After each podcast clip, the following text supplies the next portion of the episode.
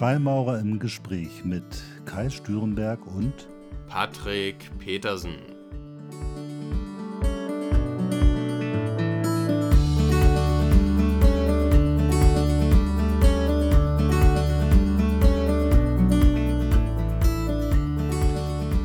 Ja, herzlich willkommen zu einer neuen Folge von Freimaurer im Gespräch. Hallo Patrick.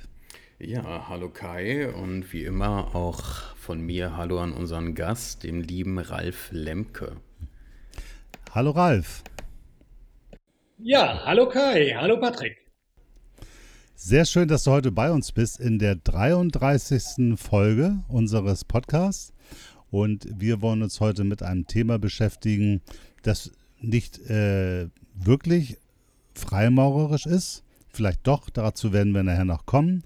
Äh, wir wollen uns mit den Rosenkreuzern beschäftigen. Und das ist ja etwas, was viele Menschen immer wieder beschäftigt, auch durch die Bücher. Äh, man hat das bei äh, Umberto Eco, hat man von den Rosenkreuzern lesen können, im Foucault'schen Pendel. Auch bei Dan Brown kommen die vor. Ist ja so eine klassische Geheimgesellschaft, ne? die Rosenkreuzer. Was sind das eigentlich? Und ähm, ich habe festgestellt, viele haben überhaupt gar keine Idee, was das eigentlich ist. Dabei ist das ja etwas sehr, sehr Altes, was es schon sehr, sehr lange gibt. Und wir wollen uns heute mal ein wenig dem Thema nähern und verstehen. Was ist das eigentlich für ein Verein? Patrick, hast du eine Idee, was Rosenkreuzer sind? Ja, also auch tatsächlich nur eine ganz grobe Idee. Ich habe mich ähm, im Kontext der Freimaurerei und meiner Recherche bin ich natürlich öfter mal wieder über den Begriff Rosenkreuzer gestolpert. Habe dann auch vor, vor sechs, sieben Jahren mal äh, zwei verschiedene Orden der Rosenkreuzer zu so einer Art Gästeabend besucht, aber habe nur äh, eine ganz, ganz, ganz grobe Vorstellung davon, was die jetzt im Detail machen. Deshalb bin ich auch sehr froh darüber, dass wir den Ralf heute bei uns haben und dass ich da meine ganzen profanen Fragen stellen darf. Ralf, wir haben dich ja eingeladen, weil wir gesagt haben, wir brauchen für so ein Thema einen Experten. Bist du ein Rosenkreuzer-Experte? Tja, wo fängt das an, wo hört das auf? Ähm, ich würde mal sagen, ich kann Auskunft geben. Okay, das ist gut. Dann äh, kommen wir an der Stelle zusammen. Vielleicht fangen wir einfach mal so ganz kurz an. Ähm, ja, also die Rosenkreuzer sind eine Gruppe, die ja schon, im, äh, ja, seit wann gibt es sie eigentlich?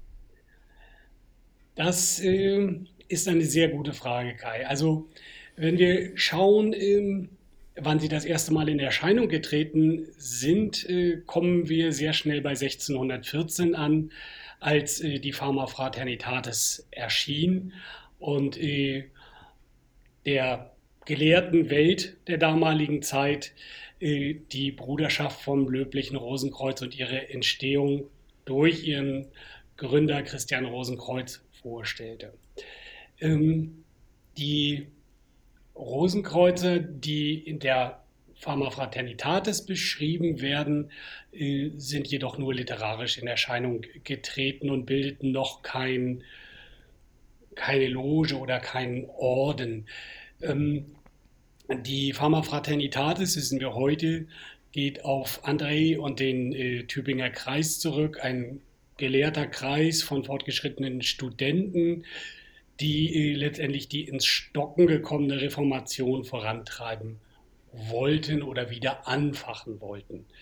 Und ähm, die zweite Schrift der vermeintlichen Rosenkreuzer dieser Zeit, die auch als ältere Rosenkreuzer bezeichnet werden, folgte gleich im äh, nächsten Jahr 1615.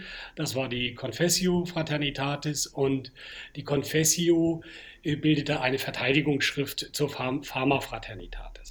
Also jetzt muss ich kurz mal nachfragen, das sind Bücher oder was waren ja, das? Die das Pharma und die Confessio? sind Bücher, aber äh, man muss wissen, die Pharma Fraternitatis, äh, die wohl die bekannteste Rosenkreuzer Schrift darstellt, ist äh, derzeit nicht als ein einzelnes Buch erschienen, sondern nur als Teil eines Sammelbandes und äh, ließ auch letztendlich äh, keinen Rückschluss auf einen Verfasser noch eine, ein, ein, ein Impressum äh, erkennen, äh, sodass äh, in dieser Zeit äh, eine literarische Bewegung von Schriften und also von Schriften von Befürwortern und Gegnern im Markt erschien. Es entspann sich eine literarisch-öffentliche Diskussion äh, damals ja dem Urheber nicht habhaft werden konnte, die die gelehrte Welt äh, dieser Zeit äh, doch schon wirklich aufwühlte und äh, ganz großen Anklang in dieser Zeit fand, positiv äh, wie äh, negativ.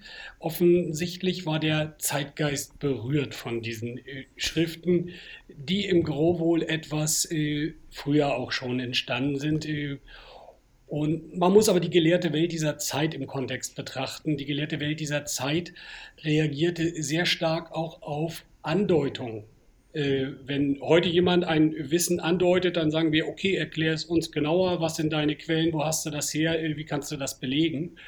Ähm, in der Zeit war das anders. Wenn jemand ein Wissen andeutet, wurde vermutet, dass er äh, sich dahinter ein großer Wissensschatz verbarg, den es zu ergründen galt.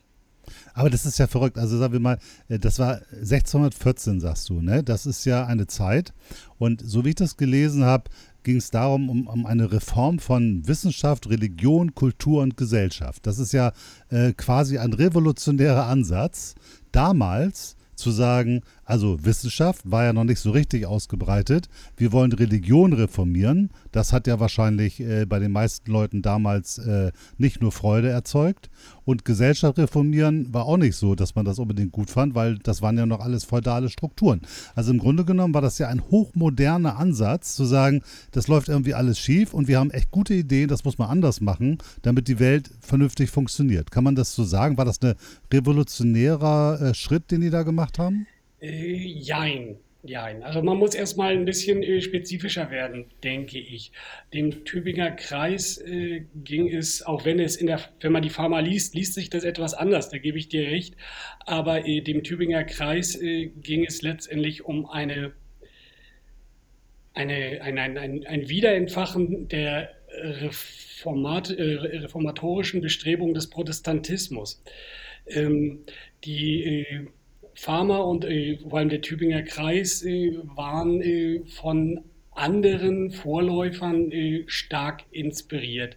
Äh, da ist zum Beispiel äh, Simon Studion zu nennen, der eine, ich will nicht sagen Vorgängerorganisation, aber das Gedankengut war zumindest der Vorläufer. Das war die Militia Crucifera Evangelica. Und die inspirierte letztendlich die Ideen des Tübinger Kreises. Ähm, und da ging es äh, eher darum, dass äh, der Protest Protestantismus äh, selbst bereits als Reformationsbewegung in einem Dogmatismus erstickte und sich nichts mehr bewegte. Und da wollte man ran. Und man nahm sich aber literarisch gleich die ganze Welt vor, ja. Okay, aber das heißt, im Grunde genommen haben die gesagt, okay, was der Luther da gemacht hat mit der Reformation, das war schon mal gut, aber das ist irgendwie eine Sackgasse gelaufen, jetzt müssen wir es richtig machen. Ich versuche das mal so vereinfacht auszudrücken. Ja, oder wir, wir müssen weitermachen. Also es ist ein okay. ähnlicher Punkt, äh, wie ich es heute mit dem Thema Aufklärung äh, selbst betrachte. Wenn ich heute äh, Menschen, die sich vehement als aufgeklärt beschreiben, dann betrachten sie die Aufklärung oft als einen abgeschlossenen Prozess und das ist ja der Tod der Aufklärung, ihn als abgeschlossenen Prozess zu sehen. Und äh, ihnen, dem Mitgliedern des Tübinger Kreis, ging es äh, darum, äh, sich in, oder sie befanden sich in einer ähnlichen Sackgasse, nämlich dass der Protestantismus äh, sich nicht mehr bewegte und nicht mehr weiterentwickelte und sagen, wir müssen das aufbrechen. Okay, aber versuchen wir es nochmal, wenn man jetzt so, so als Laie sich mit den Rosenkreuzern beschäftigt, dann liest man ja nicht so sehr von einer politischen Bewegung, sondern dann kommt einem eher in Sinn, da gibt es irgend so einen, so einen Christian Rosenkreuz, der war dann irgendwie äh, im Orient und hat da äh, äh, geheimes Wissen erlernt und äh, bringt das nun nach Europa und äh, hat im Grunde genommen äh, ja Ideen, die weit über die damals vorherrschende christliche Religion hinausgehen. Also da gibt es so, so, so Aspekte der, der, der Hermetik und äh, äh, da findet man Aspekte der Gnostik drin. Äh, all, all, diese, also die Rosenkreuzer verbindet man ja gerne mit, mit einer esoterischen Lehre. Ähm, vielleicht, vielleicht ganz kurz an der Stelle, da würde ich gerne noch, gern noch einmal eingrätschen, weil ich merke, Ralf, du hast da so einen enormen Wissensschatz, dass ich etwas besorgt bin, dass wir die Hörer abhängen könnten, die gerade sich mit dem Thema Freimaurerei beschäftigen und jetzt das erste Mal über das Wort Rosenkreuzer stolpern. Könntest du vielleicht so ganz grob einmal, einmal umreißen, was, was Rosenkreuzer ausmacht? Ähm, vielleicht sogar im, im Vergleich zu der Freimaurerei? Ja, das, äh, ich will, ich will es versuchen, Patrick. Ähm, erstmal muss man verstehen, dass es die Rosenkreuzer nicht gibt. Es gibt, wenn man heute äh, schaut, äh, ungefähr 400 Orden und Gesellschaften weltweit, äh, die den Titel Rosenkreuzer für sich beanspruchen. Das ist also kein geschützter Begriff und diese äh, Orden und Gesellschaften äh, haben nicht viel miteinander zu tun. Ein, eine Gemeinsamkeit haben sie vielleicht doch, nämlich dass sie sich als Ausgangspunkt meistens auf die Pharma Fraternitatis, die äh, wir eben angesprochen haben, beziehen. Äh, die heutigen, auch modernen Rosenkreuzer äh, genannt, die haben sehr wohl all diese esoterischen und okkulten Elemente im Herzen. Und als Ziel letztendlich wohl die Unio Mystica. Und zeichnen auch einen konkreten und greifbaren praktischen Weg dazu auf. Ob er gangbar ist, mag jeder selbst entscheiden. Der eine mag es für den einen, der andere für den anderen sein. Ähm, es, äh, die große Unterscheidung, also die, die, die, es gibt ja auch in der Rosenkreuzerei, wir kommen bestimmt noch darauf, die sogenannte masonisch getragene Phase, die sogenannten äh, mittleren Rosenkreuzer. Und ähm, in der masonisch getragenen Phase haben sich die Wege auch befruchtet. Können wir auch gern noch weiter ausführen. Und ähm, die Freimaurerei als System zur Selbstvervollkommnung gibt uns ja im Grunde nur ein Framework vor, in dem wir agieren, aber gibt uns nicht ganz konkret vor, was zu tun ist, um das Ziel zu erreichen. Also unsere Vervollkommnungsbestrebungen, äh, da wird uns schon sehr viel Spiel gelassen, wie wir es denn persönlich angehen wollen. Bei den Rosenkreuzern ist das ein Stück weit anders. Ähm, die Ausrichtung der modernen Rosenkreuzer heute ist, äh, können wir als spirituell ansehen und mit einem konkreten Übungsrahmen versehen. Das heißt, dass äh, je nach Grad und Stufe, in der du dich befindest, äh, du durchaus konkrete Übungen und Exerzitien absolvierst, die dich auf das Ziel zuführen. Ähm, das macht die Freimaurerei äh, im Grunde ja nur in einem symbolisch-allegorischen Rahmen. Ja, genau. Und das ist, glaube ich, ich glaube, was wirklich schwer zu begreifen ist. Es gab also diese Jungs, Tübinger Kreis hast du gesagt, die haben sowas aufgeschrieben und hatten damit bestimmte Ziele. Und dann gibt es ein, ein da drin in diesen ganzen Büchern mehr oder weniger eine Geschichte von diesem Typen, Christian Rosenkreuz, der irgendwo hingefahren ist, mit Wissen zurückgekommen ist und dann diese Bruderschaft der Rosenkreuzer gegründet hat. Ne, ich habe irgendwo mal gelesen, hat irgendwie acht Brüder da um sich geschart und dann gab es Verabredungen, wir treffen uns dann irgendwann wieder, gehen in die Welt und äh, äh, verbreiten, sagen wir mal, die, die, die frohe Kunde, wir, wir äh, heilen und wir helfen und machen all diese Dinge und verbreiten diese Idee. Und dann ist das ja irgendwie so ein bisschen eingeschlafen und dann gab es ja irgendwie so, so ähm, als Vorläufer der Freimaurerei wieder so ein Auferleben. Dann gab es die sogenannten Gold- und Rosenkreuzer und dann gab's, sind die irgendwann so mit den Freimaurern zusammengekommen. Da können wir nachher nochmal drauf reinkommen. Ich komme ja aus der Großloge der drei Weltkugeln. Die hat, sagen wir mal, einen sehr starken Bezug dazu damals gehabt, weil viele Gold- und Rosenkreuzer damals in der 3WK dann aktiv waren und sich die Logen vermischt haben. Also ich glaube, die Rosenkreuzer haben so ein wenig auch die Struktur der, der Maurerei genutzt, um sich zu organisieren. Und später und auch heute noch sind daraus wieder so Anfang des 20. Jahrhunderts äh, neue Formen äh, entstanden, die es teilweise heute noch gibt. Also du kannst heute Mitglied bei den Rosenkreuzern werden. Da gibt es verschiedene, äh, du hast das eben gesagt, 400. Aber ich würde sagen, so richtig relevant, wenn du jetzt im Netz so guckst, wo, wo kann ich da mal irgendwo beitreten, kommst du vielleicht auf drei, vier oder fünf. Ähm, und dann kannst du dort im Grunde genommen einen Einweihungsweg mit denen gehen. Ne? Also du hast das eben Exerzitien genannt, ein Programm.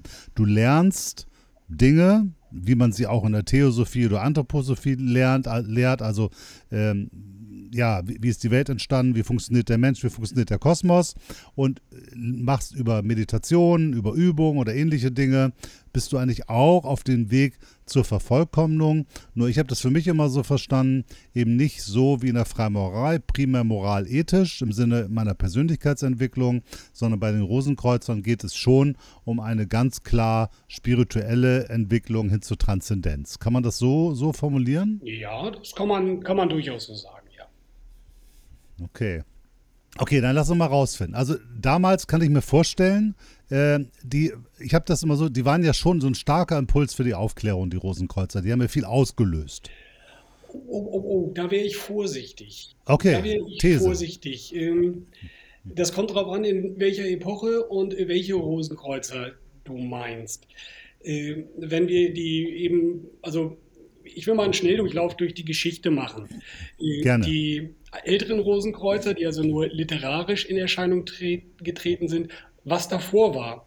Da gibt es äh, einen Haufen Ideen und Spekulationen, äh, dass auch die Schriften von anderen Gruppierungen noch als den genannten inspiriert wurden und es so zu diesen okkulten Inhalten kam. Aber das lassen wir mal so stehen und äh, gehen mal Richtung 1625. Und 1625, da war es eigentlich auch schon wieder vorbei mit den älteren Rosenkreuzern. Wir wissen ja, 30-jähriger Krieg und so weiter. Ähm, aber die Ideale der älteren Rosenkreuzern landeten zu der Zeit, äh, es gab in Frankreich und Prag noch ein kurzes Wiederaufblühen und äh, dann sind wir auch schon in England. Und äh, dort griff Robert Flood, der uns ja durchaus ein Begriff ist, äh, diese Gedanken auf und er gehörte auch zu den Verteidigern der Schriften der älteren Rosenkreuzern in diesem Literatenstreit. Und äh, Robert Flood wiederum ähm, führte auch äh, ein Stück weit diese Gedankenwelt der Rosenkreuzer in die masonisch getragene Phase ein. Der Elias Ashmole als der lange als der erste spekulative Maurer galt, was wir ja wissen, dass er es nicht war.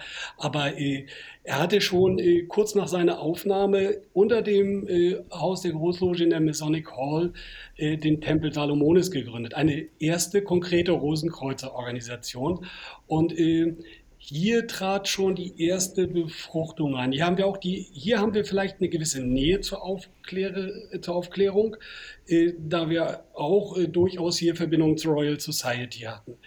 Ähm, die masonisch getragene Phase endete auch wieder und dann kamen wir jetzt zu den Gold- und Rosenkreuzern, auch jüngere Rosenkreuzer genannt, ähm, die äh, wiederum in Deutschland äh, über Friedrich Wilhelm II. auch die Großloge 3WK beeinflussten. Und hier hatten wir überhaupt keine Nähe zur Aufklärung. Hier waren wir in der gegenaufklärerischen Richtung.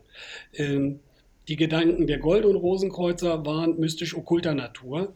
Und äh, Friedrich Wilhelm II. war sehr eingenommen von diesem Thema auch.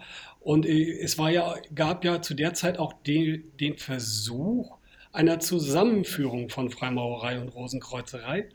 Und ähm, die Gold- und Rosenkreuzer versuchten ja auch die Lücke zu füllen, die durch die schwindende strikte Observanz damals entstand. Ist ihnen nicht gelungen äh, und waren letztendlich ein Gegenpol zu den weißhauptschen Illuminaten in dieser Zeit, die ultra aufklärerisch waren und die auch versuchten, diese Lücke auf ihre Art zu schließen. Das haben sie in Wilhelmsbad ja auch versucht und sind gescheitert damit. Äh, und ab da im Grunde, ab den Gold- und Rosenkreuzern, äh, sind diese Kräfte nicht zwingend aufklärerisch, äh, wie wir es heute vielleicht verstehen wollen. Ein, aus Sicht eines Rosenkreuzers ist das durchaus eine aufklärerische Aufgabe, die Mysterien hinter den Naturgesetzen zu ergründen. Absolut. Also ich bin bei dem Thema Aufklärung, hier habe ich immer so ein bisschen anderen, äh, andere Definition. Für mich heißt Aufklärung nicht zwangsläufig die komplette Abkehr von jeglicher Form von, äh, sagen wir mal, über das direkt weltlich Wahrnehmende hinausgehende, sondern geht für mich direkt erstmal die Ablehnung von Dogmen, die Aufforderung selbst zu denken und seine eigenen Erfahrungen zu machen. Wenn ich das mal als aufklärerischen äh, The Themat, also dass man experimentell arbeitet, sich mit Dingen auseinandersetzt und nicht einfach nur irgendwas glaubt. Also so verstehe ich einen aufklärerischen Ansatz. Das ist vielleicht ein bisschen idealistisch gedacht. Ähm, und dann hast recht, würde man heute viel, öfters unter Aufklärung was anderes verstehen. Aber sie waren ja schon, man muss sich in die Zeit reinversetzen. Äh, damals äh, waren ja die Gelehrten, du hast von, von der gelehrten Welt gesprochen, das waren doch größtenteils äh, äh klerikale Kreise, oder? Äh, ja, auch und deren Umfeld. Im protestantischen Raum äh, waren die klerikalen Kreise ja sehr ausgedehnt. Da zählte sich eine große Gruppierung, eine große gesellschaftliche äh, Schicht dazu. Das waren ja nicht nur rein geistliche, äh, sondern zum Klerikalen gehörte ja auch letztendlich fast jeder, der schrieb, weil der Zeitgeist des Protestantismus ja auch in jegliche wissenschaftliche Schrift einfloss. Ja, aber es ist doch, sagen wir mal, ich kann mir vorstellen, also das kann doch, sagen wir mal, den, äh, dem Papst und so auf jeden Fall nicht gefallen haben, diese ganze Geschichte, oder? Ähm, das ist heute schwer nachvollziehbar. Also als die Pharma erschien, war es ja noch nicht äh, so lange her, äh, dass, äh, also Sie hatten ja gerade äh, oder zur gleichen Zeit eigentlich das heliozentrische Weltbild des Kopernikus äh, für eine ketzerische Ehrlehre erklärt und dann hauen die Tübinger äh, da die Pharma raus. Na, und es ist auch noch nicht so lange her gewesen, dass sie Giordano Bruno in Rom verbrannt hatten. Das war gerade mal 14 Jahre her. Und im Grunde waren sie aber wahrscheinlich froh, dass die Protestanten sich nun selbst zerfleischten. Ah, okay, alles klar, verstehe. Also die Protestanten haben sich äh, überlegt, wie muss es irgendwie sein. Das Ganze hat ja schon, äh, jetzt reden wir ganz viel über, über diese Themen, das hat ja schon was mit Religion zu tun. Sind die Rosenkreuzer eine Religion? Nein, das würde ich nicht sagen. Aber sie äh, sind äh, durchaus in den meisten Systemen an die christlichen Mysterien angedockt.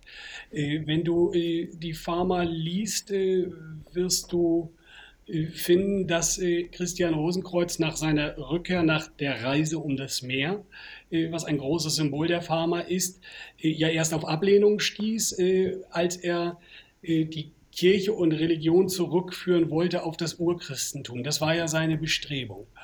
Und ähm, damit ist er ja, letztendlich hat er auf Granit gebissen. Und dann äh, suchte er sich gleichgesinnte Brüder, um sie zu unterweisen und äh, letztendlich wohltätig und heiltätig zu sein. Mhm, okay, aber die haben ja den Papst auch schon direkt angegriffen in ihren Schriften, ja, ne? klar, ne? klar. Ja. Okay, sagen wir, versuchen wir das doch mal so, so, so zu begreifen. Also, ähm, wenn ich mich mit den Rosenkreuzen auseinandergesetzt habe, dann hatte ich schon auch immer wieder Parallelen zu, zu gnostischen Ansätzen ja. gefunden. Also so, so der klassische Weg, ähm, die, die Menschheit ist aus dem göttlichen Zustand irgendwie in die Dualität gefallen und ähm, da gibt es irgendwie einen Schöpfer dieser Welt und man muss irgendwie zusehen, dass man sich selbst immer wieder so weiterentwickelt in eine Richtung durch die verschiedenen Übungen und so etwas alles und durch die äh, Ausgleich äh, seines Charakters und, und all das, was da im Programm beschrieben wird.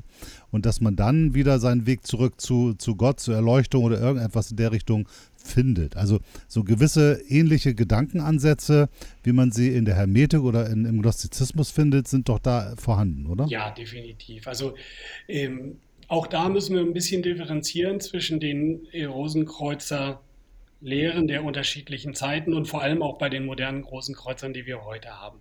Aber wir gehen in Richtung Gnostizismus, wir gehen auch in Richtung Kabbalah, wir gehen in Richtung Hermetik und Alchemie. Wir bewegen uns einfach in diesen Symbolräumen. Also das Rosenkreuzertum ist schon äh, ein eklektisches System alter Mysterienbünde christlicher Prägung.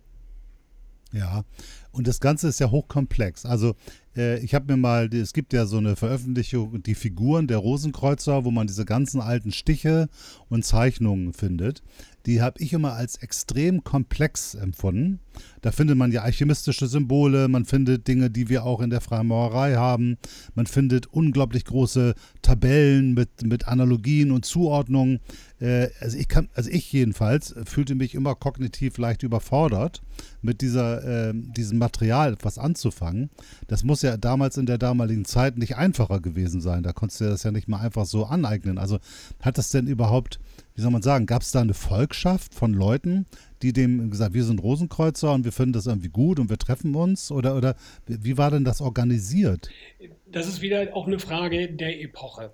Bei den älteren Rosenkreuzern äh, hatten wir das noch nicht. Da war es ein, ein, ein äh, gelehrter Literatenstreit. Man darf aber nicht vergessen, dass die Gelehrten dieser Zeiten äh, diese Symbolräume, die dort auf diesen Tafeln sind, durchaus verstanden. Die Astrologie war noch Stand, Bestandteil der Astronomie, war eine gelehrte Wissenschaft. Das heißt, der astrologische Symbolraum war bekannt. Die Alchemie hatte ihren Einfluss auf die Chemie und auch noch nicht verloren. Die Symbolräume waren bekannt. Und äh, klar, heute äh, liest ja nicht einmal mehr jeder, sondern viele verbringen ihre Zeit vor dem Fernseher oder äh, mit ähnlich tri trivialen Dingen. Klar erschließen sich dann diese Symbolräume nicht auf den ersten Blick. Das erfordert heute ein Studium, das du mit dem Schulwissen nicht mehr äh, verbinden kannst. Äh, die Frage muss aber auch sein, ob äh, sie tatsächlich für einen eine kognitive Durchdringung gedacht waren oder ob sie eher für eine meditativ-intuitive Aufnahme gedacht waren. Okay, ja, ist irgendwie spannend, spannendes System. Also ähm, versuchen wir das mal nochmal so ein bisschen in die, in die Praxis rüber äh, zu bringen. Also wir haben gelernt, es ging früh los, dann waren die wieder so ein bisschen weg, dann, dann kamen die wieder, dann gab es dann irgendwann diesen Punkt, wo die mit den, mit den Freimaurern zusammengekommen sind. Und die hängen ja auch noch irgendwie mit den Freimaurern zusammen. Also man findet ja gewisse Symbole auch im freimaurischen Ritual. Es gibt in bestimmten Systemen den, den, den Grad des Ritter vom Rosenkreuz. Äh, solche Dinge, das hat sich gehalten. Äh, auch wenn wir das inhaltlich gar nicht mehr so sehr aufeinander beziehen.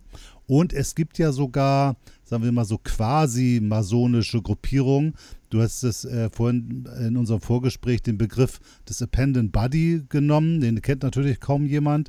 Äh, aber das, äh, du bist Mitglied in der SRIA, das ist die Societas Rosicruciana in Anglia, richtig? Ja, aber äh, SRIA äh, würde wahrscheinlich nur jemand äh, aus Deutschland sagen.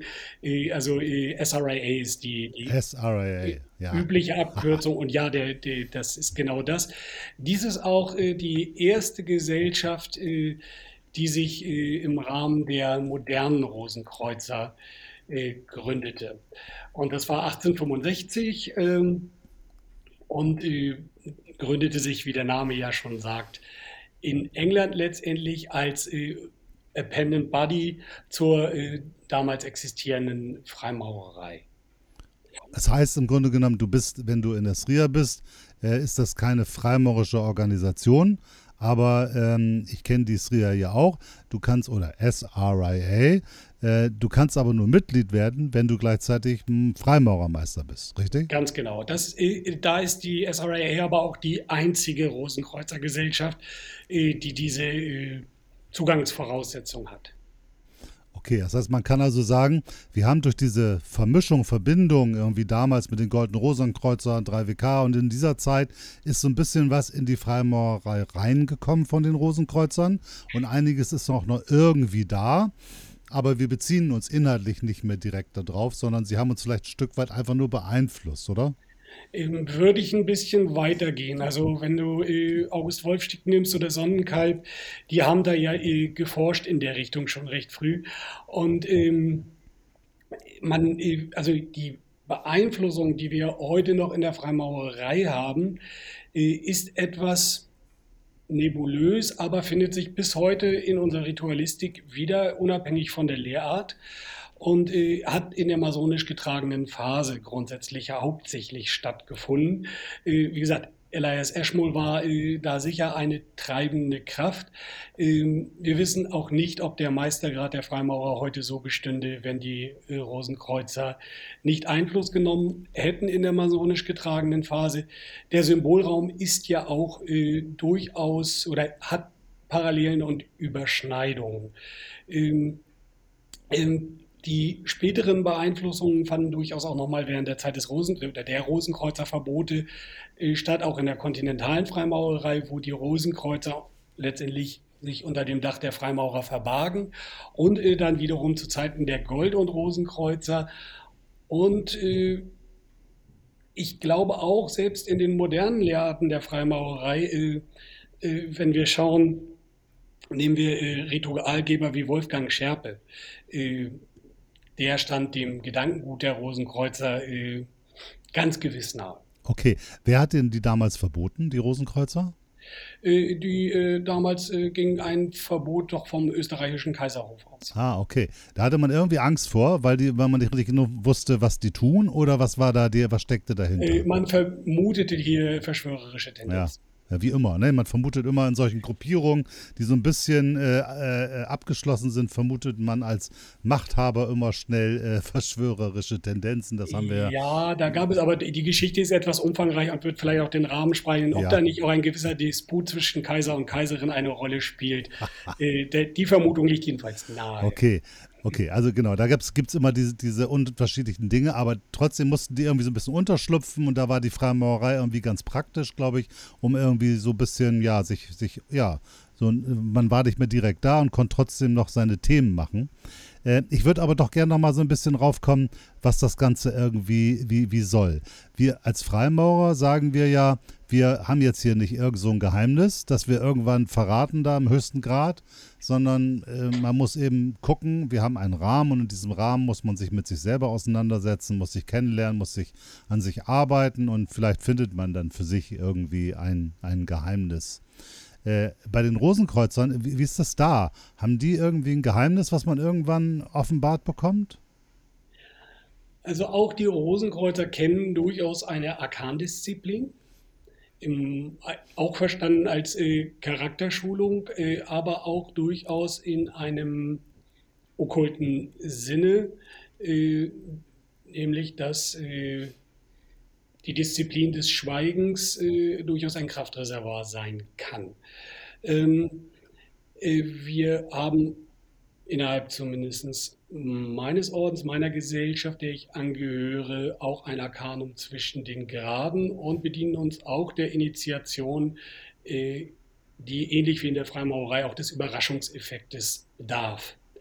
Äh, insofern äh, haben wir schon auch hier ein Initiative, äh, Initia, also ein, ein, ein, ein, ein letztendlich ein auslösendes Initiationserlebnis, ähm, das äh, eine Erkenntnis hervorbringt und dir einen Symbolraum erschließt, in dem du dich bewegst, in den du hineinwachsen kannst.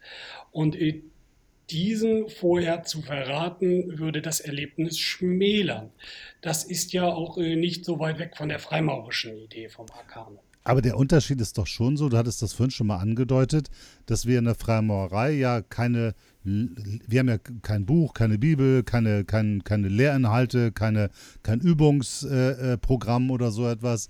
Bei den Rosenkreuzern, also zumindest bei den modernen Rosenkreuzern, bekommt man ja doch ganz viel Wissen vermittelt, wie man mhm. Wissen auch immer definiert. Aber zumindest äh, äh, geht es da um, um, um, äh, äh, um Gedanken, um Meditation, um Kosmologie, um den Aufbau der Stoffe, um äh, äh, Heilungsprinzipien. Also man, man bekommt, ich weiß nicht, hunderte von, von Infobriefen und, und Unterlagen, die man auch studieren muss und, und lernen, oder nicht muss, aber studieren sollte und lernen sollte, um sich da wirklich ein umfangreiches sag ich mal, äh, ja, esoterisch, kosmologisches Wissen anzueignen. Das ist doch schon ein bisschen charakterisierend für die Rosenkreuzergruppen, oder?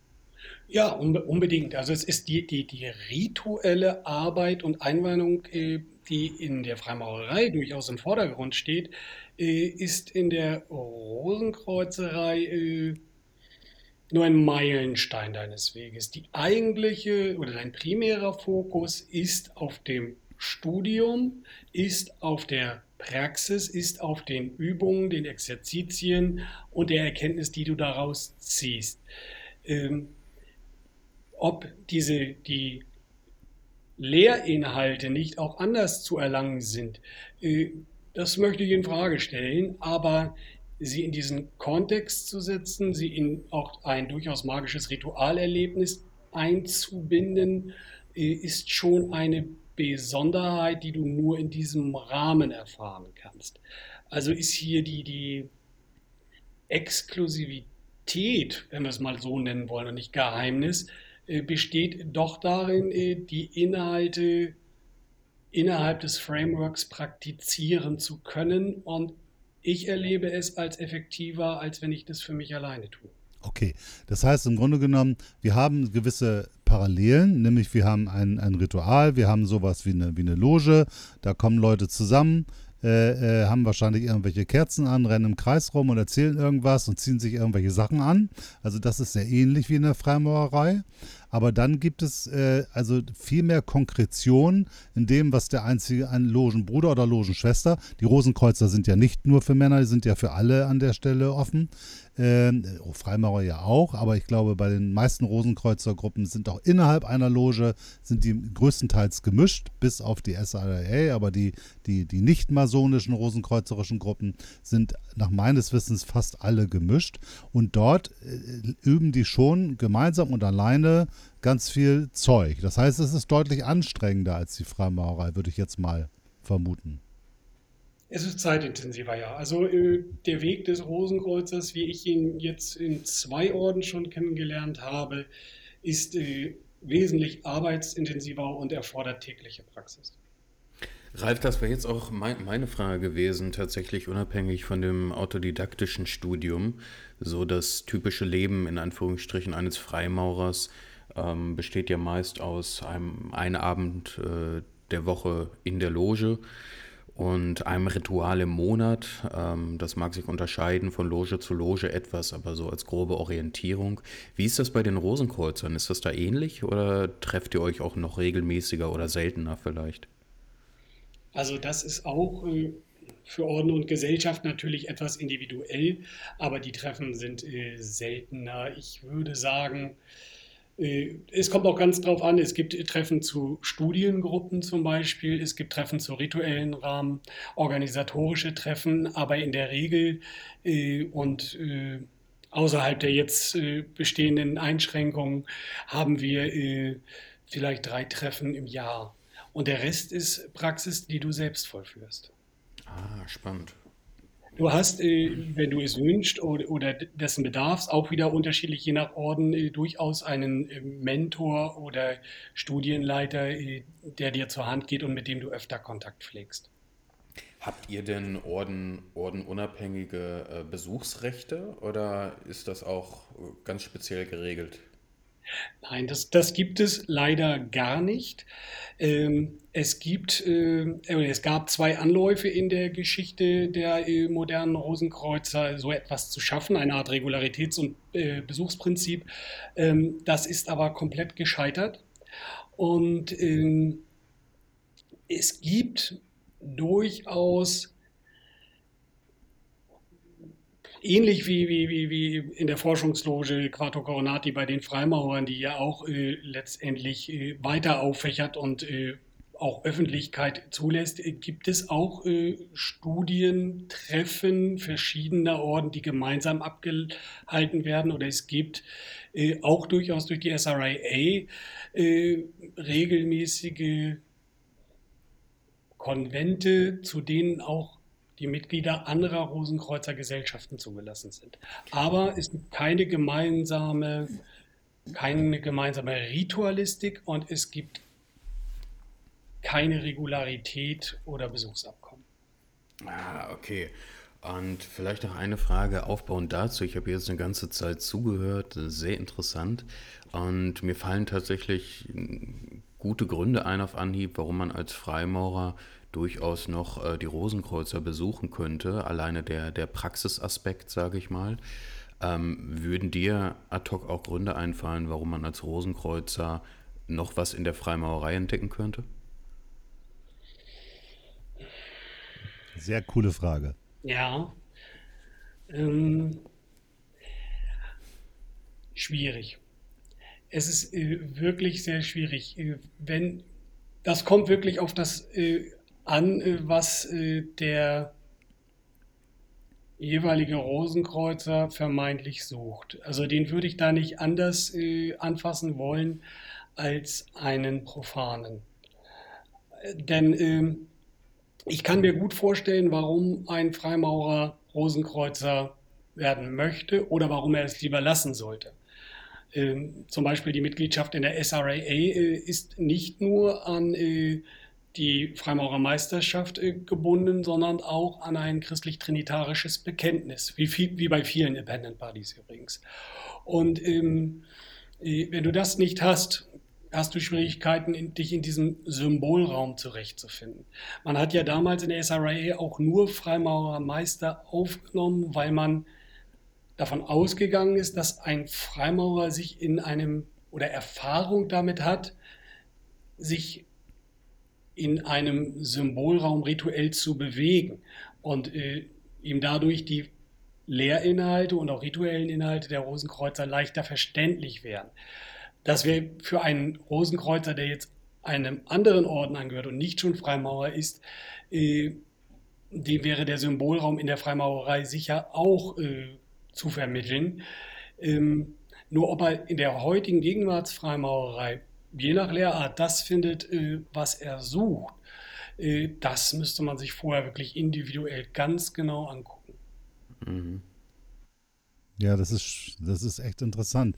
Ähm, also lass uns mal zu den heutigen verschiedenen Gruppierungen kommen. Also ich habe vor äh, mittlerweile, ich habe gerade nachgerechnet und erschreckend festgestellt, vor 30 Jahren äh, vor 30 Jahren habe ich mich mal sehr für die Rosenkreuzer interessiert und habe mir verschiedene Gruppierungen angeguckt. Und dabei ist mir aufgefallen, dass die doch durchaus unterschiedlich sind von der Klientel, die sie ansprechen. Das war damals Anfang der 90er. Äh, da gab es noch so ein bisschen mehr so, so, so, so Hippie-Typen. Das hat sich ja so ein bisschen erledigt. Und zum Beispiel, ich habe mir das Lektorium Rosicrucianum angeguckt. Das ist ein Verein, der, der ist in Holland gegründet, hat aber auch in Deutschland Mitglieder. Und der hat einen sehr starken Bezug zum, zum Christentum in der äh, Rituologie und in den Veranstaltungen, auch in den Texten, hat aber gleichzeitig ganz starke Bezüge äh, in die ägyptische äh, Mystik.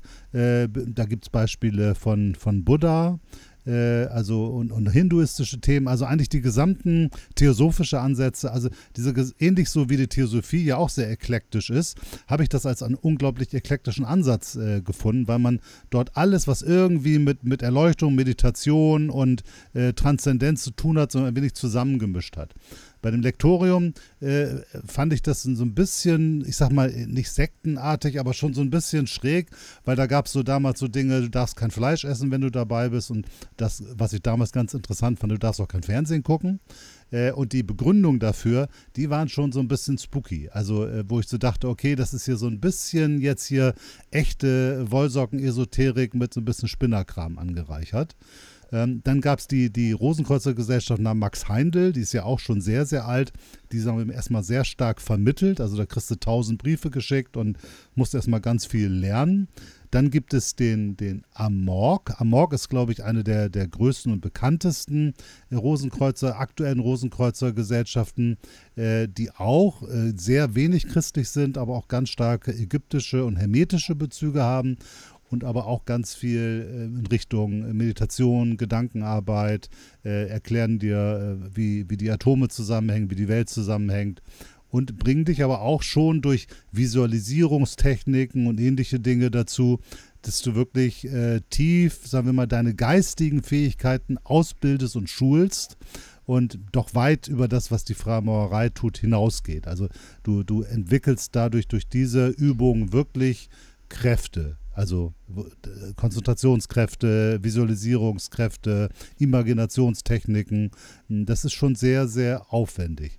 Dann gibt es ja noch den, diesen Österreicher, diesen Rubinstein, der da angeblich der einzige, eigentlich ja alle sagen ja, sie wären die einzigen Rosenkreuzer, sie wären die einzigen, die in der Sukzession direkt auf die Urrosenkreuzer zurückzuführen sind. Das ist, glaube ich, so ein Charakteristikum, dass jede dieser Gruppierungen äh, davon fest überzeugt ist und auch den anderen das abspricht. Und das zeigt ja auch, wie soll man sagen, für mich ist das immer so, so eine gewisse Absenz von Erleuchtung, wenn man sich so wichtig nimmt. Ähm, äh, wie, wie schätzt du das ein? Also sind das wirklich äh, wer ist da? Sind das irgendwie Spinner? Sind das irgendwie ähm, Leute, die es wirklich ganz ernst meinen? Oder sind diese Gruppierungen alle seriös? Oder muss man auch gucken, sind das auch vielleicht Leute, die einem das Geld aus der Tasche ziehen wollen? Wie würdest du das bewerten, diese aktuellen Gruppen?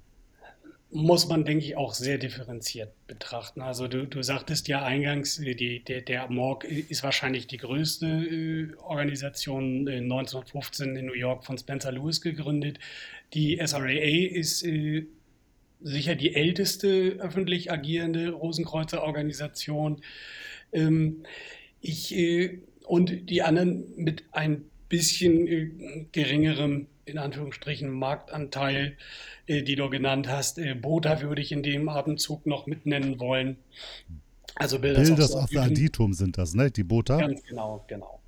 Ähm, äh, die, das sind die Platzhirsche, würde ich mal sagen. Ne? Also SRA, Amorg, Lectorium, Rosicrucian Fellowship und Bota. Und ähm, ich gehe davon aus, dass äh, jede dieser Organisationen ihre Berechtigung hat. Der ehemalige AOR, äh, heute glaube ich Hermetische Akademie, äh, dem AOR habe ich selbst früher einmal angehört, könnte man für den deutschsprachigen Raum durchaus auch noch erwähnen, auch wenn die Gruppierung in meiner Sicht, aus meiner Sicht etwas kleiner ist, aber erwähnenswert, ähm, haben doch sehr unterschiedliche Verbindlichkeiten in sich und äh, ernst meinen die das alle. Äh, ich habe auch nicht mehr den Eindruck, es mag vielleicht vor 10, 20 Jahren noch so gewesen sein, dass äh, die Orden da vehement darauf pochen, äh, auf diesen Alleinigkeitsanspruch pochen. Heute sagt man eher, wir sind die, äh, die Besten als die Einzigen. Ich persönlich glaube, dass alle ihre Berechtigung haben, dass alle es ernst meinen, dass alle es gut meinen äh, ähm, und letztendlich alle von einem Narrativ getrieben werden. Das ist eigentlich vielleicht äh, einer der interessantesten Punkte in dieser ganzen Rosenkreuzer-Idee, dass sie 1614 das erste Mal auch als Narrativ letztendlich in Buchform und das Volk kam und die Idee nicht mehr totzukriegen war. Und das Narrativ hat sich selbst einen Zyklus gesetzt und hat gesagt, alle 120 Jahre offenbart sich äh, letztendlich das Geheimnis.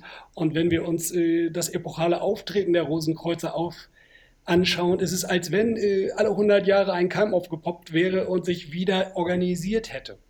Und ich glaube, alle folgen diesem Narrativ. Und äh, ich glaube auch, die, wenn du Rosenkreuzer werden möchtest, äh, wirst du äh, schon die richtigen Stationen auf deinem Weg haben, dich erst der Organisation anschließen, die dich am meisten anspricht, äh, dann konkreter vielleicht herausfinden, was du wirklich suchst, vielleicht dich einer anderen Organisation anschließt danach, so wie, wie es auch bei mir der Fall war, die dann vielleicht eher abbildet, was du wirklich suchst. Aber jede Station hat ihre Berechtigung und ihren Wert als Stufe. Ich finde das äh, spannend, weil du sagst, äh, 120 Jahre, also so ein Zyklus. Ne? Die tauchen auf, verschwinden dann wieder und kommen dann irgendwie wieder neu. Das kann man ja über die bisherige Historie so ein bisschen so verfolgen, interessanterweise. Und ich weiß, weil es ist ja so, dass viele Rosenkreuzergruppen sich auch in Freimaurer-Logenhäusern einmieten, weil die brauchen irgendwie auch so einen Raum und, und müssen sich treffen. Da passt das mal ganz gut. Und ich habe da auch mal mit dem einen oder anderen gesprochen und mein Eindruck war der, dass ähm, doch das nicht einfach ist, neue Mitglieder zu finden, weil dieser doch etwas tiefergehende esoterische Ansatz verbunden mit doch intensiven äh, Übungen und so wohl offensichtlich junge Leute nicht mehr so anspricht. Also in den Gruppierungen, die ich kenne, äh, da stellt man eine, eine deutliche Überalterung fest. Und wenn das so weitergeht, dann würde ich sagen, dann sind die 1914, hast du gesagt, also Anfang des 20. Jahrhunderts, dann läuft das jetzt langsam wieder auf so ein Ende zu, dann würde das passen. Das heißt, die haben sich irgendwie ein Stück weit überlegt und kommen dann vielleicht in zehn Jahren wieder ganz groß raus. Teilst du das oder würdest du da eine andere Prognose für die rosenkreuzerischen Gruppen geben? Ich glaube eher, dass der Zyklus im Augenblick wieder begonnen hat, der Offenbarung. Ähm, also ich kann, will mir mal, schauen wir uns mal die deutsche Geschichte an. Ähm, die SRAA äh, war bereits einmal äh, vor dem äh, Krieg in Deutschland vertreten, nämlich durch das College Berlin um Theodor Reuss. 1902, meine ich, war das gewesen. Und ist aber durch dadurch, dass sie damals auf Abwege mit anderen Organisationen, auf Abwegen mit anderen Organisationen verschmolz durch die Bestrebungen von Reuss, äh, relativ schnell wieder eingestellt worden. Jetzt sind wir 120 Jahre weiter und 2018 äh, wurde wieder ein College in Deutschland äh, begründet. Ein SRA, die SRIA hat äh, durchgehend bestanden in England, aber ich selbst bin zum Beispiel nicht in Deutschland dazu gekommen, sondern in den Niederlanden.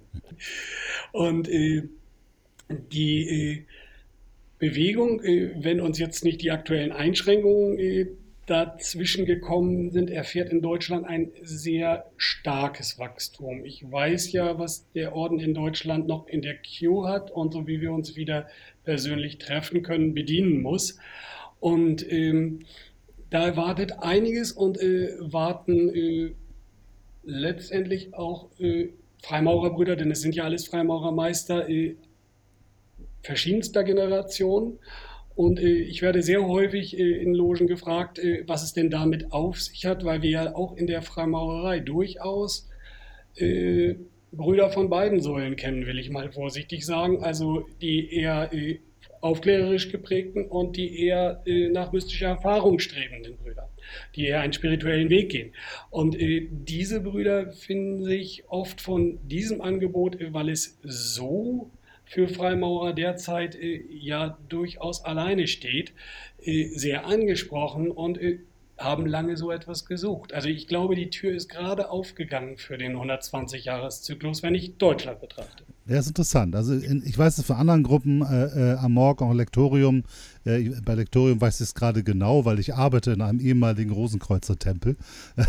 Der war irgendwann äh, wohl zu teuer geworden und dann haben sie sich verkleinert und dann sind wir da eingezogen. Äh, die haben schon Probleme mit dem, mit dem Nachwuchs. Vielleicht ist das ja auch äh, kontrazyklisch sozusagen, dass die SIR jetzt irgendwie gerade jetzt eine, eine Stärkung erfährt, aber andere ältere Gruppen gerade das Gegenteil. Also ich sehe das so, im Grunde genommen ist es ja alles andere als eine Konkurrenz zur Freimaurerei, sondern maximal eine Erweiterung oder Ergänzung. Ist das, kann man das so sagen? Das definiert der Orden äh, sogar äh, selbst äh, so. Äh, es gibt eine, eine, eine, Definition der Ziele der Gesellschaft und da steht sogar drin, dass die SRIA Freimaurer bei der weiterführenden persönlichen und spirituellen Entwicklung unterstützt und es ihnen ermöglicht, Forschung über die verborgenen Mysterien hinter den Naturgesetzen zu betreiben. Und äh, das zeigt ja schon ziemlich genau auf, wo die Reise hingeht. Aber jetzt, um nochmal den Leuten ein Bild zu geben, das ist jetzt äh, weniger, man geht da irgendwie hin, stellt sich in den Kreis oder setzt sich ins Schneidersitz, macht die Augen zu und betet oder meditiert, sondern es ist schon eher ritualistisch, man setzt sich mit Dingen auseinander, spricht darüber und hat dann an der Stelle ein Ritual. Also es ist schon eher, ja, ich sag mal, das ist jetzt nicht sowas komplett Abseitiges, wo, wo vielleicht viele Freimaurer sagen würden, oh Gott, was ist denn das für Kasper oder so. Nein, also die, ein Freimaurer äh, wird in der wird sich in dieser Ritualistik äh, ganz gewiss finden. Äh, es sei denn, er lehnt, äh, lehnt rituelles Gebet und diese Form grundsätzlich ab. Das gibt es inzwischen ja leider auch. Okay. Aber es, er wird sich das auch noch nicht bei den Studiengruppen fragen, bei denen sehr sachlich diskutiert wird. Er wird sich aber thematisch fragen, wenn er keinen Zugang zu mystischen okkulten, esoterischen Themen im weitesten Sinne hat, was er da soll. Und spätestens, äh, wenn er dann äh, sein Übungsprogramm äh, beginnt, äh, wird er sich möglicherweise, vielleicht nicht im Schneidersitz, aber mit geschlossenen Augen auf einem Stuhl wiederfinden okay. und nach innen blicken und äh, wird sich fragen, was er da tut. Ja, spannend. Äh, Patrick, jetzt würde mich mal interessieren. Du hast ja vorhin gesagt, du bist da noch nicht so ganz tief firm mit der Thematik. Wenn du das jetzt so hörst, was Patrick so erzählt, ähm, was sagst du dazu? Ist das äh, irgendwie eine, eine, spannende Sache oder ist das schräg oder wie empfindest was, du das? Was, was, was Ralf erzählt, ja, nee, also ich finde es super spannend. Ähm, das war auch ursprünglich seinerzeit der Antrieb, warum ich ähm, die mal besuchen wollte, weil ich diesen Praxisaspekt aus äh, meiner Sicht sehr spannend finde. Wir sind ja beide, ich sag mal so ein bisschen vom spirituellen Schlag und ähm, da die, die symbolische Darstellung spricht mich sehr an innerhalb der Freimaurerei. Nur ähm, es fehlt so ein bisschen äh, das Handbuch, sage ich mal. Und äh, das war schon was und jetzt auch das aus dem Gespräch, wie ich das so raushöre, was mich äh, persönlich tatsächlich anspricht, ja. das ist, ähm, ich glaube, das ist wirklich eine Thematik, mit der man sich mal tiefer auseinandersetzen sollte. Weil unstrittig, das haben wir, glaube ich, gelernt, die, die, der Einfluss auf die gesellschaftliche Entwicklung der Rosenkreuzer ist, glaube ich, unstrittig. Das war damals eine, eine, Sache, die erstmal die Literaten beschäftigt hat und dann eben auch verschiedene ähm, Gelehrtenkreise, aber auch, äh, ich weiß, es waren einige Herrscher, die auch den Rosenkreuzern nahestanden, irgendwelche Herzoge, Könige oder Fürsten oder sonst wie was. Ähm, da gab es schon echte Einflüsse. Man findet das ja auch in der Architektur immer wieder, in irgendwelchen Gärten, die sich an reiche Leute angelegt haben, findet man rosenkreuzerische Symbole. Und es ist ja schon so, dass ich glaube, da ist die SIA auch tatsächlich ein ganz, ganz interessanter Weg für Leute, die jetzt, sagen wir mal, nicht so, wenn man jetzt sagt, komm, wir gehen mal jetzt meditieren, äh, da jetzt nicht sofort so, so, so drauf anspringen und eher so über diesen freimaurerischen Weg, über die Menschen, die in der Freimaurerei sind, so da Zugang zu etwas mehr haben wollen, als die Freimaurerei vielleicht bietet. Oder andersrum etwas mehr haben wollen, als die Freimaurerei so offensichtlich an der Stelle äh, bietet. Ähm, dann ist es vielleicht eine ganz, ganz gute Ergänzung des Ganzen. Ja, ich glaube, das kann man, kann, man, kann man so sagen.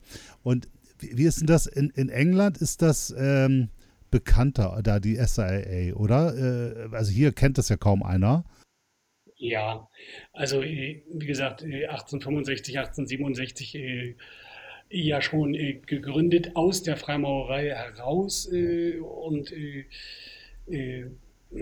das war ja etwas, im Grunde, es gab zu der Zeit schon eine bestehende nicht-masonische Rosenkreuzer-Organisation, die, wo man sich letztendlich einweihen ließ zu der Zeit und dort hat man auch letztendlich das Gradsystem mitgenommen, wie es von den Gold- Rosenkreuzern schon bekannt war. Äh, und ähm, hat viele Inhalte auch übernommen an dieser Stelle.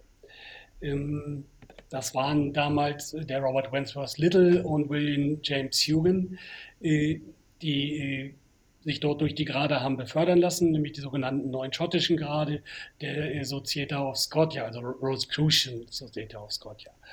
Und äh, die haben das Ganze nach London getragen und dort daraus die SRIA als Appendant Body geformt. Wenn man nochmal eben kurz zum, zum, zum Gradsystem kommt. Also erstmal kann man ja sagen, damals waren viele von den Jungs, die man dann auch in anderen Gruppierungen gefunden hat, im Golden Dawn und andere Leute, waren alle irgendwie mal Mitglied in der SIA. Also das war schon so ein, so ein Klüngel. Anfang des 20. Jahrhunderts also oder Ende des 19. Ich würde noch weitergehen. Die, die, die, Golden Dawn ist für, aus meiner Perspektive ein Spin-off der SRIA. Ja, ne? so kann man es, glaube ich, sagen. Ja. Also, und das sind ja alles, sagen wir mal, auch so, so berühmte okkulte Orden, die dann irgendwie so eine hohe literarische Bekanntheit erlangt haben. Die kennen die meisten, irgendwie haben sie den Namen mal gehört.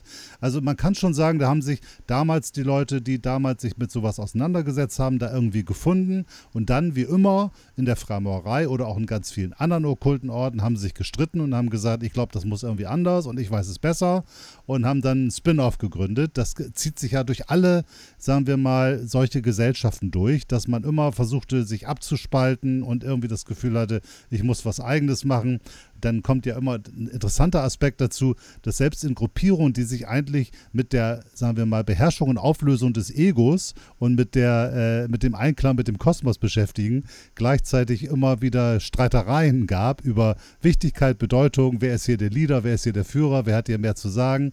Äh, das ist ja so ein ganz interessanter äh, Aspekt eigentlich ein großes Paradoxon, dass wir immer so, so, so Hyper-Egos haben in Gruppierungen, die sich eigentlich mit der äh, Auflösung des Egos beschäftigen. Ist dir das auch schon mal aufgefallen? Ja, unbedingt, unbedingt. Ähm, es äh, ist also zumindest in den Rosenkreuzer-Systemen, deren Inhalte ich durchschaue, weil ich sie entweder durch Mitgliedschaft oder einfach durch bloße Kenntnisnahme äh, mehr angeschaut habe, aber durchaus so, dass diese Systeme eigentlich versuchen, Sicherungen einzubauen, dass eben das nicht passiert. Aber leider Gottes menschelt es auch da äh, bis in die höchsten Führungsregen. Und äh, es ist, äh, denke ich, in allen Geheimgesellschaften oder okkulten Orden gleich, dass sie am Ende des Tages in sich selbst auch nur ein Spiegel der Gesellschaft sind. Ja, das ist eine ganz schräge Thematik, weil man normalerweise vielleicht erwarten würde, dass man durch die Arbeit, durch die Meditation, die Auseinandersetzung mit sich selber eigentlich über diese Dinge hinwegkommt und sagt, was muss ich hier Chef sein? Sei du doch Chef, egal, Hauptsache wir kommen hier alle klar. Also das scheint irgendwie so, ein, so eine Grundtendenz zu geben, so eine Gruppendynamik, die dazu führt, dass irgendwie doch sowas wie Hierarchien entstehen, obwohl man eigentlich extra hierarchiefrei sein möchte. Ja. Ja, das ist spannend. Ich möchte mal ganz kurz auf die Gradstruktur zurückkommen. Die ist doch bei den Rosenkreuzern schon auch sagen, am kabbalistischen Lebensbaum orientiert, oder? So, so ähnlich wie man es im Golden Dorn findet. Also man, man geht sozusagen von, von Malkut nach Keta irgendwie hoch. Kommt, auf, kommt wieder auf Orden und Gesellschaft an. Ähm, in den meisten ist das, dass wir ein 9- oder 10-Grad-System kennen. Es gibt aber auch durchaus Abweichungen. Okay. Okay. Also ich meine zum Beispiel im Amorg ist äh, dieses, äh, war dieses 19-Grad-System in, in, integriert in ein noch größeres Gradsystem. Ja, das ist komplex. Da gibt es Atriumgrade und Tempelgrade. Ja. Das ist alles ganz, ganz fürchterlich komplex. Ähm, und es gibt da ja auch, da ist das ja noch so ein bisschen ernster gemeint. Da gibt es ja in einigen Gruppierungen auch unterschiedliche Tempel für die unterschiedlichen Grade. Und äh, ich habe irgendwann mal einen gefragt, ich sage, was, was soll denn das? Also, warum gehen die denn da in den Tempel? Und er hat gesagt, ja, das sind sozusagen die höheren Grade. Ich sage, ja, warum gehen die in einen anderen Tempel? Ja, da, da ist eine, eine höhere Schwingung und die kannst, kannst du noch gar nicht ab. das fand ich interessant. Also, äh, so weit gehen wir bei den Freimaurern ja, ja nicht. Da sind wir ja deutlich, äh, sagen wir mal, aufgeklärter wissenschaftlicher und vernünftiger. Ich setze das jetzt mal alles in Anführungsstrichen unterwegs. Aber die, die Rosenkreuzer nehmen das da ernster, ne? Das würde ich jetzt gar nicht so sagen. Also ich würde sogar fast sagen, wir tun das eher aus Raumnot nicht. Äh, wenn du in größere Logenhäuser geh, gehst, findest du durchaus auch einen separaten Meistertempel und separate Tempel für die Hochgrade. Okay, aber du würdest ja, da wird jetzt nicht jemand zu dir sagen, der hier ist die Schwingung so hoch, das könnte dich äh, überfordern. Äh, das würden die wenigsten sagen. Ich würde das aber erstmal äh, durchaus äh, als einen validen Ansatz empfinden. Ist aber meine persönliche Ansicht. Ja, ja, ich habe da ja auch eine gewisse Sympathie zu. Äh, äh, Patrick, wenn ich sowas sage, also äh, würdest du sagen, hm, das wird jetzt schräg oder ist das noch im Rahmen des Akzeptablen? Ähm, ich würde sagen, es steht und fällt mit der Erklärung mhm, dahinter. Okay. Ja, du bist so einer, der immer zuhört und fragt, ne? Das stimmt.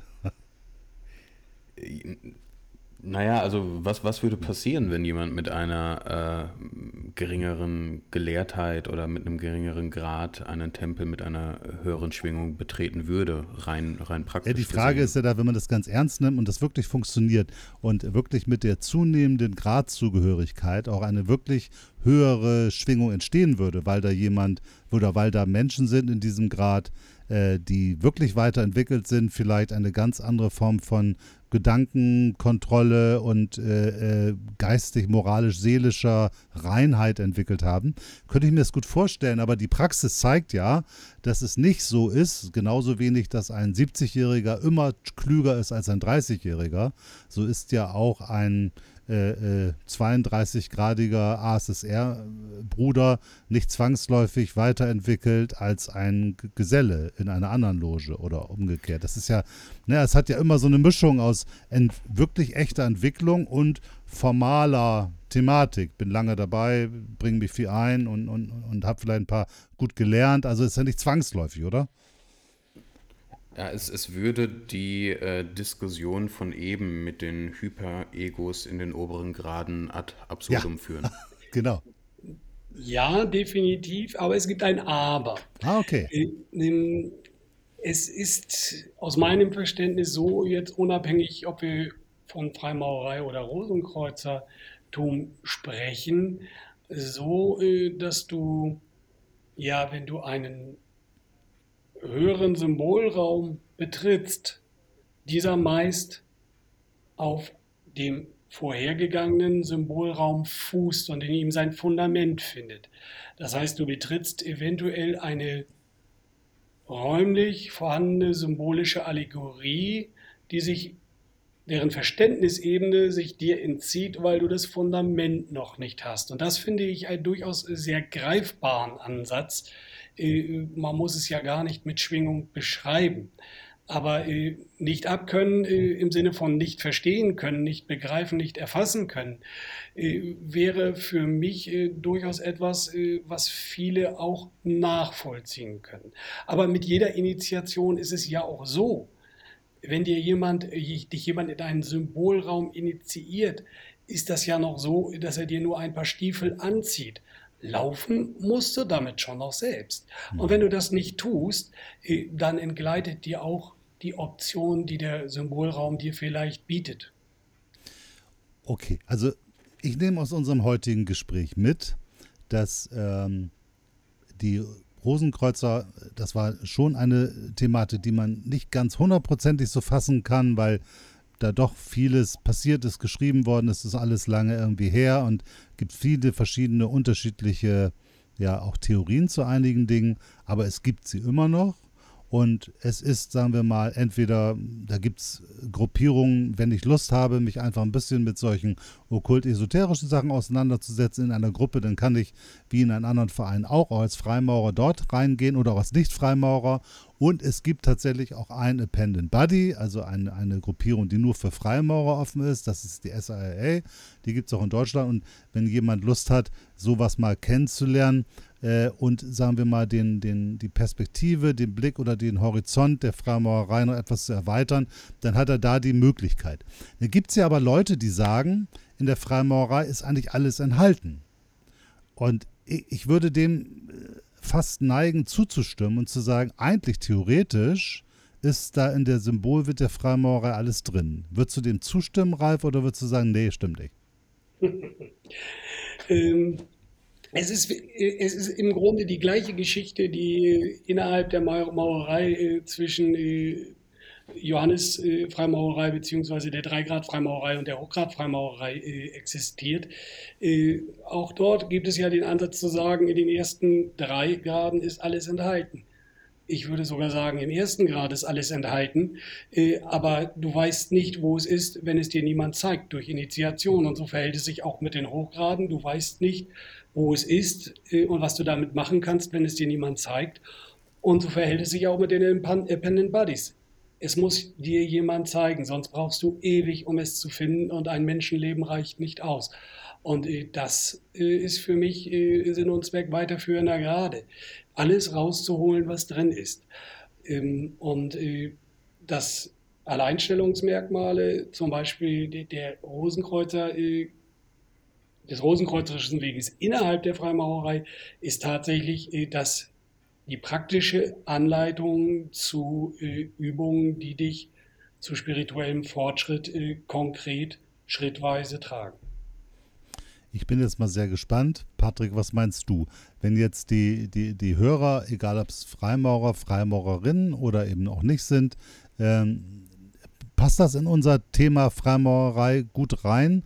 Oder äh, können auch Leute sagen, nee, was soll das denn jetzt? Oder ähm, wie, wie bewertest du? Ich bin mal ganz gespannt, wie die Reaktionen auf dieses Gespräch sind. Nein, doch, also ich bin überzeugt davon, dass das thematisch in den Kontext äh, Freimaurerei passt. Ähm, allerdings hm, stehe ich da vielleicht, ich weiß nicht, ob ich damit alleine stehe, aber für mich passen auch äh, sämtliche geistigen Denkgebäude aller, aller Weltreligionen in den Kontext der Freimaurerei, gerne auch als einzelne Folge. Und für mich sind das alles ähm, verschiedene Wege zum selben mhm. Ziel, mhm. in Anführungsstrichen. Von daher ähm, ist das für mich alles gewissermaßen thematisch verwandt und passt für mich sehr gut. Ja, ich, ich glaube das auch. Und ähm, vielleicht ist es ja auch eine, eine gute Möglichkeit, wenn man sich einfach da mal mit ein bisschen auseinandersetzt, auch nochmal viel mehr aus der Freimaurerei herauszuholen. Man muss ja gar nicht unbedingt zwingend Mitglied werden, aber einfach mal zu, zu schauen, Mensch, was haben die eigentlich für Symbole, wo geht es da eigentlich hin? Ich glaube, das sind Dinge, allein wenn man entdeckt, welche Spuren die Rosenkreuzer in der Freimaurerei, in der Symbolik oder im Ritual hinterlassen haben, kann man da schon viel draus lernen. Ralf, wir, ich glaube, das Thema wirklich abschließend zu, zu bewegen, das sind wir in unserer Stunde hier äh, überfordert. Das können wir nicht. Und ich glaube, vielleicht machen wir auch nochmal eine zweite Folge, wenn wir nochmal tiefer in die Dinge hineingehen. Ich glaube aber für so einen ersten Überblick reicht es. Ähm, wir haben am Anfang gemerkt, du bist so tief und voller Wissen, dass wir äh, äh, uns anstrengen mussten, an der Stelle dir, dir da in der Tiefe zu folgen. Ähm, ich hoffe, dir waren die Fragen nicht zu profan. Äh, ich glaube, für die, für die Hörer und für uns war es an der Stelle auf jeden Fall ein guter Einblick, so ein wenig mal zu gucken, was ist das eigentlich, macht das Sinn? Vielleicht den einen oder anderen neugierig gemacht, das fände ich natürlich auch schön. Und gucken wir mal, was es für Kommentare dazu gibt. Also von meiner Seite auf jeden Fall ganz vielen Dank für deine Zeit. Ja, sehr gerne. Ich danke euch für die Einladung. Ja, vielen Dank nochmal auch von meiner Seite. Ich habe mir tatsächlich auch einiges mitgeschrieben. War sehr spannend und äh, gerne ja, wieder. Sehr gerne. Dann verabschieden wir uns von den äh, äh, Zuhörerinnen und äh, wünschen allen eine gute Zeit. Ciao. Ciao. Ciao.